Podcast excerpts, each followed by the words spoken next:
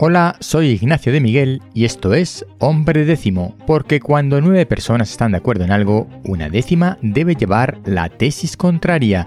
Recuerda que este podcast pertenece a la red de podcast podcastidae.com sobre naturaleza y ciencia. En el tema de hoy, almacenar energía para sobrevivir con las renovables.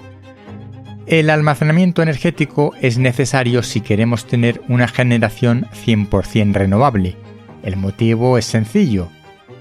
El sol y el viento están cuando quieren y no siempre que los necesitamos. Según el Plan Nacional Integrado de Energía y Clima, el PNIEC, que ha sido revisado el pasado julio de 2023, España debería disponer de 20 gigavatios de potencia de almacenamiento energético para el año 2030. Actualmente dispone de 3 gigavatios de potencia de almacenamiento, y el resto hay que conseguirla a base de almacenamiento en baterías, almacenamiento térmico a base de sales fundidas, aire comprimido, hidrógeno y principalmente en centrales hidroeléctricas reversibles. Esto quiere decir que las centrales hidroeléctricas por la noche con excedentes de energía bombean en agua cauce arriba para utilizarla posteriormente para producir energía de nuevo. Este proceso genera más energía de la que consume, obviamente, se estima un rendimiento entre el 70 y el 80%. Si no fuera así, lo de excedente de energía sería una farsa mientras haya fuentes de energía no renovables activas. Pero como digo, es eficiente. En la práctica, la casi totalidad de la energía almacenada en esta fase del PENIEC se apuesta a las centrales hidroeléctricas reversibles por motivos sencillos. El resto de sistemas no son viables a gran escala o están en pruebas.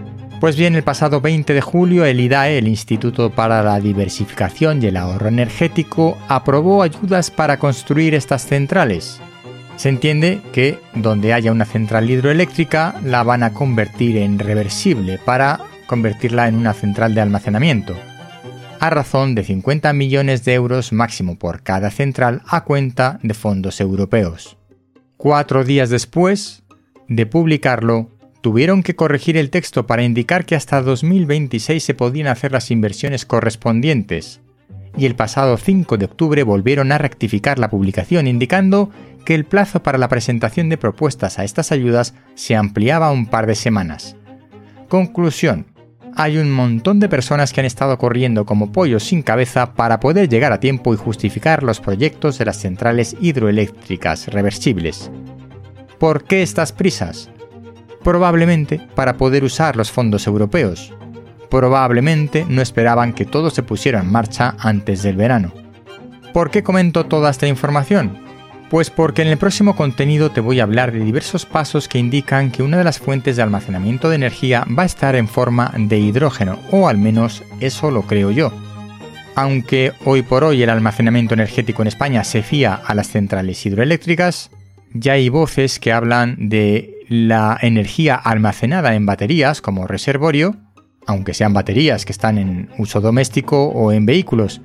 Y en el mismo sentido, y debido a los movimientos que se están produciendo alrededor del hidrógeno, creo que el hidrógeno puede ser una fuente de almacenamiento energético importante para los próximos años. Si no te quieres perder nada, apúntate a la newsletter en hombredécimo.com. Hasta pronto.